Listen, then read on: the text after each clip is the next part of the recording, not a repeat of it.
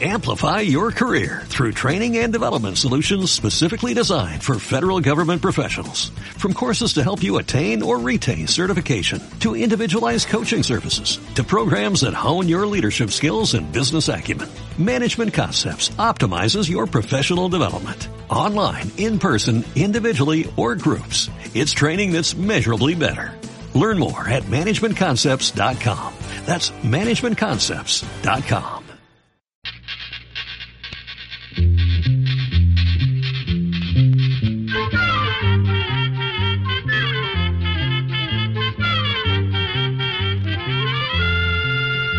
Llegó pa' todo,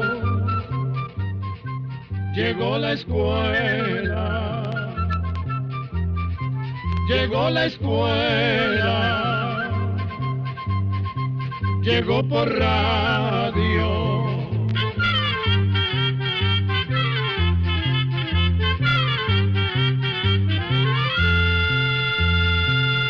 Oigamos la respuesta. Es el programa que les trae a ustedes el Instituto Centroamericano de Extensión de la Cultura, ICQ. ¿A qué causas puede deberse que a menudo se escucha decir en los jóvenes que sienten un dolor de testículos? ¿Cuáles problemas resultan en un repentino dolor de testículos o también conocido como orquitis testicular? Son las preguntas que nos hizo un estimado oyente que nos escucha desde San Vito, Costa Rica. Escuchemos la respuesta. Los testículos son los órganos reproductores del hombre. Son muy sensibles y por eso hay varias cosas que pueden ocasionar dolor o molestias en estos órganos. Entre las causas más frecuentes están los golpes o lesiones, la torsión o torcedura del cordón que sostiene los testículos, o bien la orquitis, que es una inflamación o hinchazón causada por bacterias y virus. La orquitis puede ser producida por el virus de las paperas y puede atacar a los hombres que no fueron vacunados contra esa enfermedad cuando eran niños. La orquitis también puede presentarse por alguna infección de la próstata y hasta puede transmitirse a través de enfermedades de transmisión sexual como la gonorrea y la clamidia. Por otra parte, el tratamiento para la orquitis puede incluir antibióticos, antiinflamatorios y analgésicos, pero deben ser recetados por un médico que, dependiendo del estado de la persona, recomendará el tratamiento más adecuado.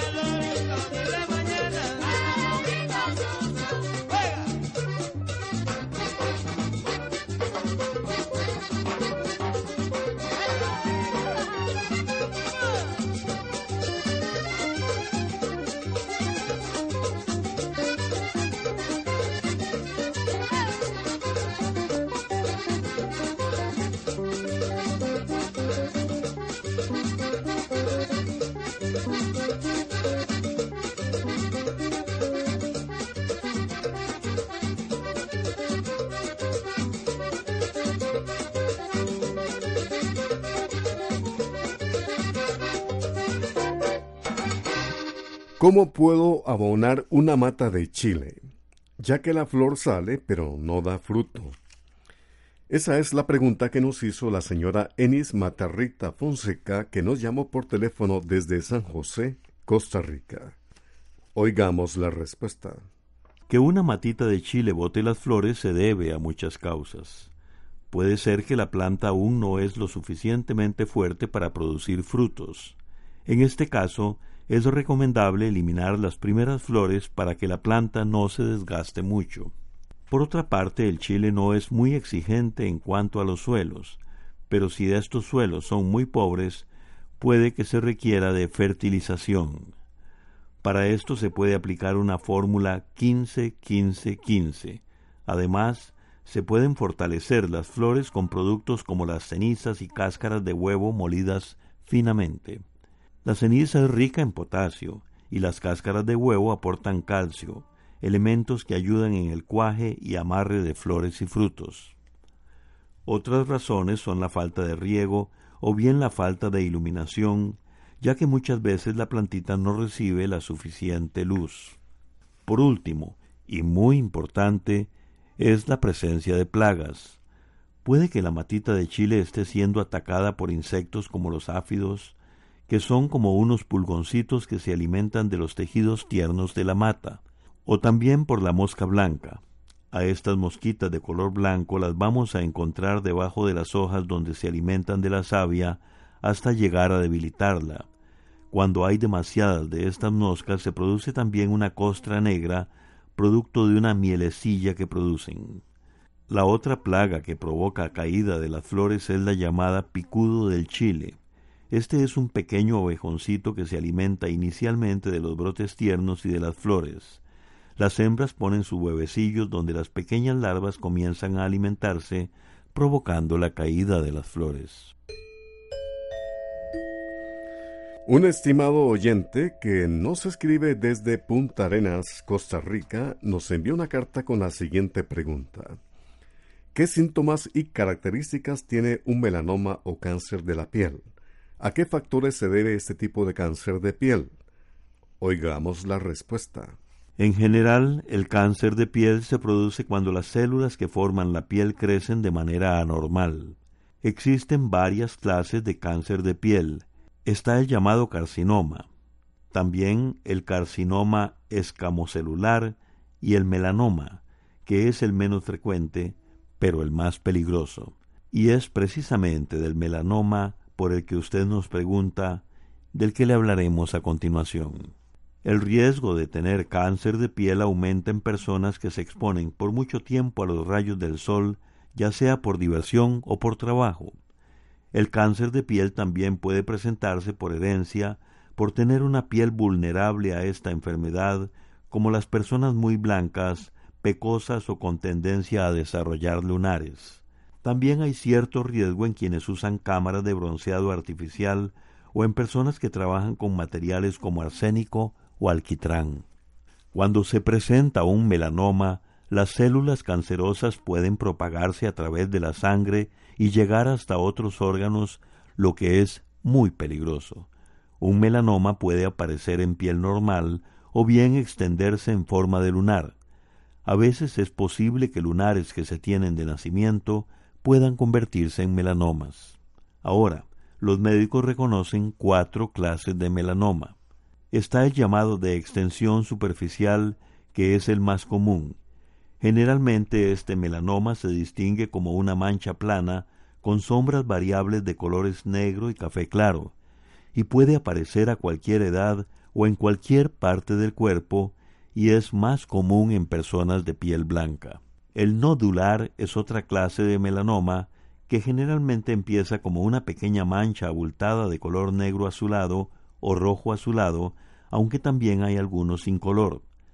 También está el llamado melanoma lentigo maligno, que es el más común en personas adultas.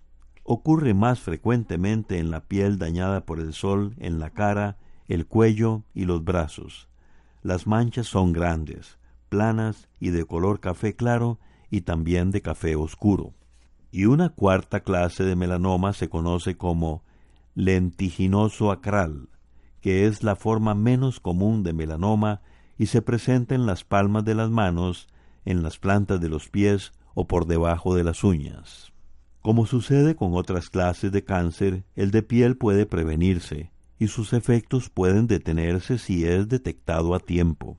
Por esa razón, lo que se recomienda es protegerse muy bien si se va a estar bajo el sol y tratar de usar un buen bloqueador solar y aplicarlo cada cierto tiempo. Se recomienda aplicar el bloqueador solar 15 minutos antes de exponerse al sol. Si una persona tiene la piel muy sensible y se enrojece pronto con el sol, debería ponerse bloqueador cada cierto tiempo, ya sea cada hora o cada dos horas. Por otra parte, le contamos que recientemente un grupo de expertos de la Escuela de Medicina de la Universidad de Washington, en los Estados Unidos, publicó los resultados de una investigación en la que vacunaron a tres personas con melanoma avanzado. La vacuna dio muy buenos resultados, pues fortaleció el sistema inmunológico, ese que nos protege de las enfermedades, y ayudó a crear células que atacan al cáncer.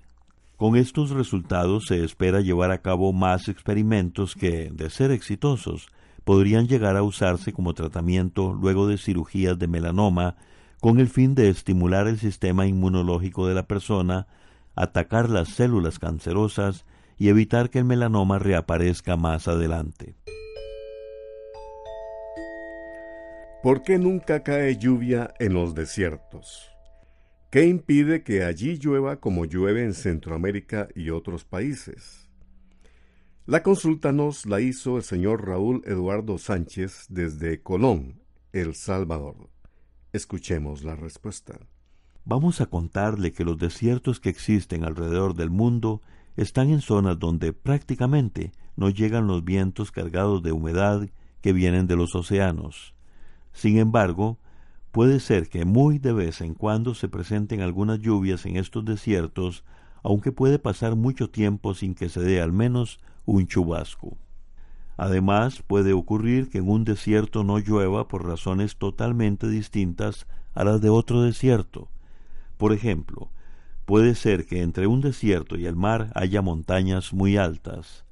El viento mueve nubes cargadas de humedad que vienen del mar hacia el desierto.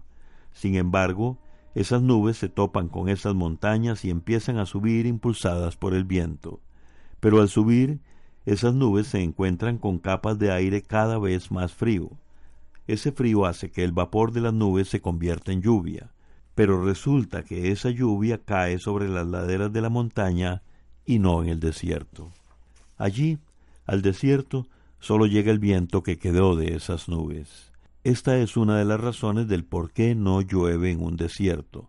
Más bien el viento seco puede absorber la poca humedad que existe en esa región y ésta se hace aún más seca y desierta. Pero en otros desiertos puede ser que no llueva por otros motivos. Por ejemplo, hay lugares donde cambian de dirección los vientos que vienen cargados de nubes de lluvia. Por eso las nubes nunca llegan a acercarse al desierto. En otros casos, lo seco de un desierto se debe a que no existen montañas que detengan el aire húmedo. Entonces el viento arrastra las nubes de lluvia que pasa sobre la región y se lleva la lluvia de otros lugares alejados. Pronto estará a la venta el libro Almanaque Escuela para Todos de 2016. No se quede sin comprarlo.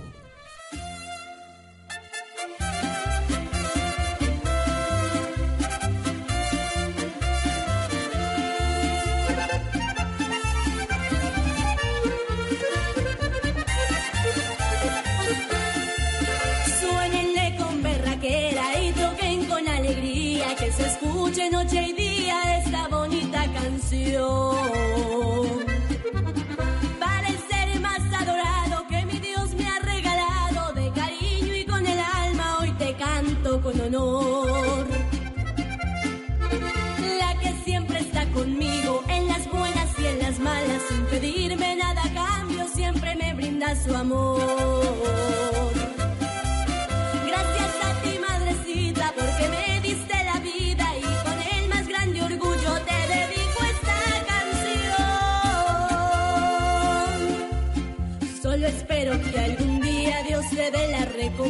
por ser madre responsable con tus hijos y en tu hogar. Que te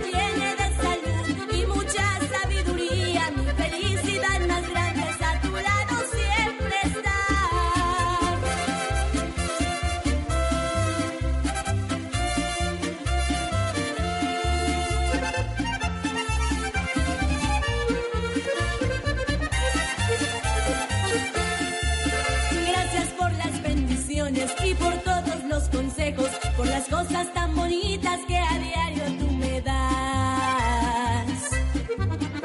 Es el orgullo más grande para esta humilde hija de tener mi madre viva para poderle cantar.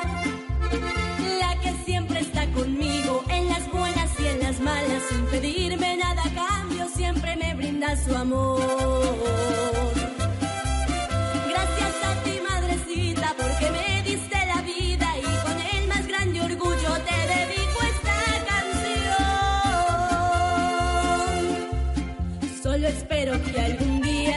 Dé la recompensa por ser madre responsable con tus hijos y en tu hogar.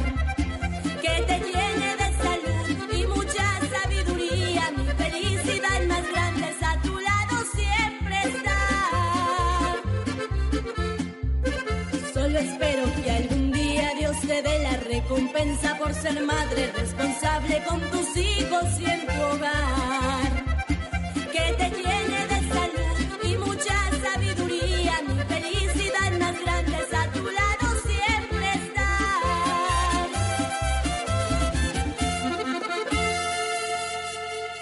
La señora Mabel Pizarro Escalante nos llamó por teléfono desde San José, Costa Rica, y nos hace la siguiente pregunta. ¿Cómo y cuándo puedo sembrar culantro coyote? ¿Qué le puedo poner para que pegue? Escuchemos la respuesta. El culantro coyote también es conocido como recao, culantro de pata, alcayate o cilantro coyote. El culantro no es difícil de cultivar y su cultivo no necesita de mayores cuidados. Se propaga por medio de semillas y no es necesario hacer un semillero o almácigo porque se puede sembrar directamente en el suelo. Eso sí, se debe escoger un lugar donde le dé el sol al culantro en las mañanas y se debe preparar bien el suelo.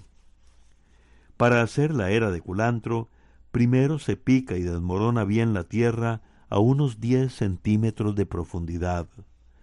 Una vez que queda bien suelta la tierra, se le agrega abono orgánico como estiércol, hojas descompuestas, cáscaras de frutas y vegetales, entre otros abonos.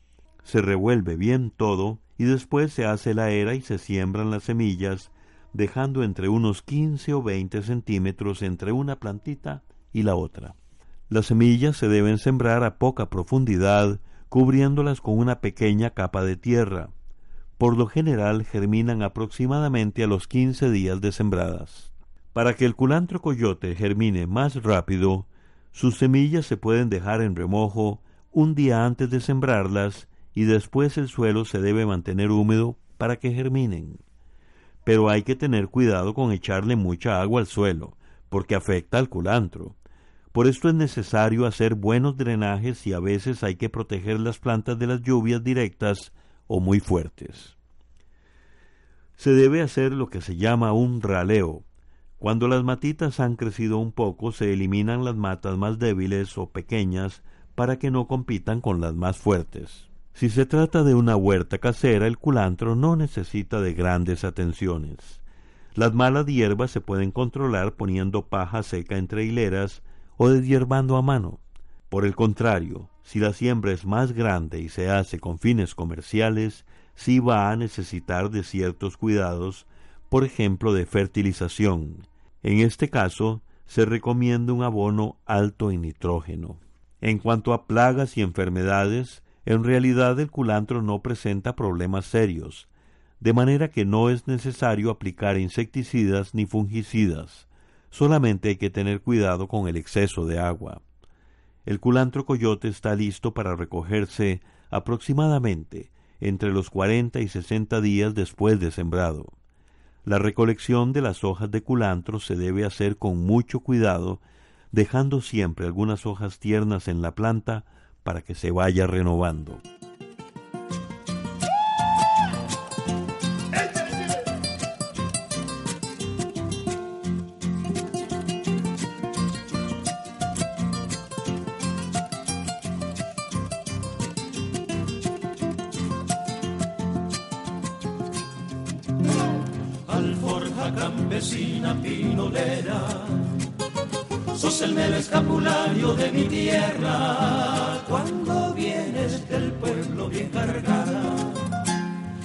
Me pareces a una indita embarazada. Alforja campesina proletaria, olorosa trigo nuevo ya quebrada. Yo te quiero por ser hija de mi brazo hermanita menor del calabazo. Dicen que en el chilamate Juan Carmenate murió. Los cocollos siempre cantan donde el campisto cayó. Ya viene la fiesta de agosto, ya los chinamos están en pie. En la baja el gallo giro que a don Casimiro le merqué.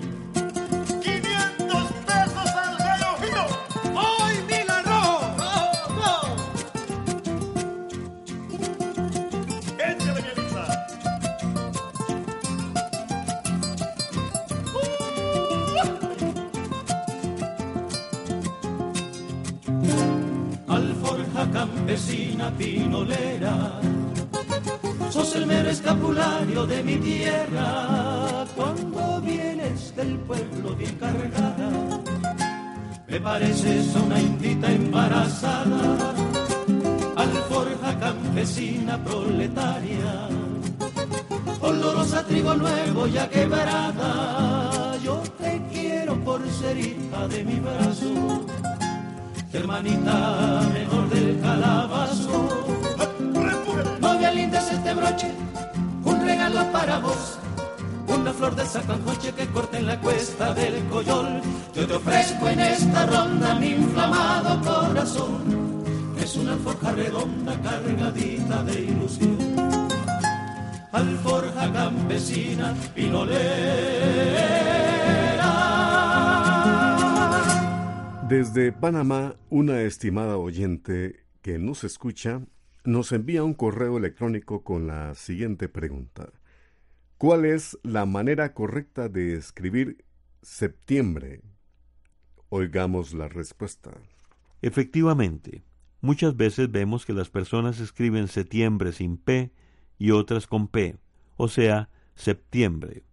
En realidad está bien escrita de las dos formas. La palabra septiembre viene de la palabra en latín september, por eso generalmente se escribe con P, pero como a algunas personas se les dificulta un poco decir esa palabra, con el paso de los años se le fue quitando la letra P. Hoy en día se puede escribir septiembre o septiembre, y cualquiera de las dos formas está correcta. Esto es justamente lo que piensa la Real Academia Española de la Lengua, que aunque considera que la forma correcta es con P, también acepta escribir septiembre sin P. En Costa Rica, por ejemplo, la costumbre es decir septiembre, y por eso lo ponemos así en el almanaque. En otras partes acostumbran decir septiembre y entonces lo escriben con la letra P.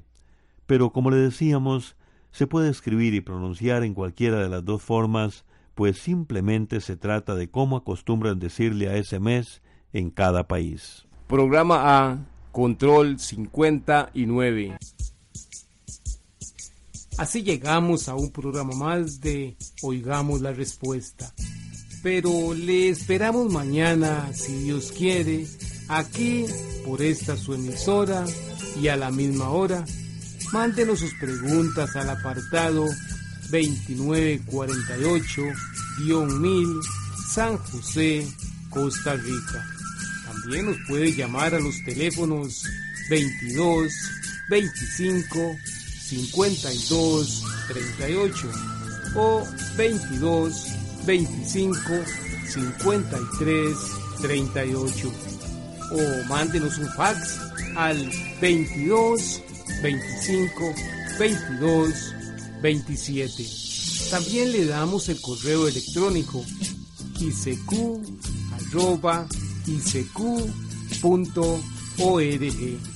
Celo de letreo icecu arroba icecu.org. Para nosotros sus preguntas son muy importantes y estamos para servirle. También puede dirigir su pregunta a esta emisora que ellos amablemente nos darán llegar. Muy importante, dele su nombre completo, dirección bien exacta ah, y el lugar donde escuche el programa. Recuerde que comprender lo comprensible es un derecho humano. Que Dios le bendiga.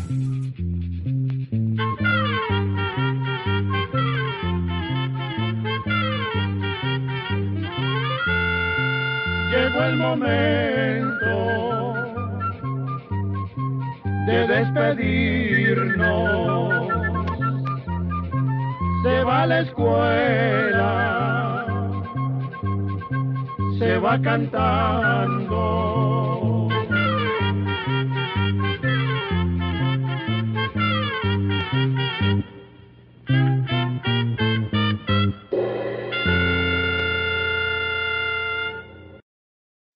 Amplify your career through training and development solutions specifically designed for federal government professionals. From courses to help you attain or retain certification, to individualized coaching services, to programs that hone your leadership skills and business acumen, Management Concepts optimizes your professional development. Online, in person, individually, or groups, it's training that's measurably better.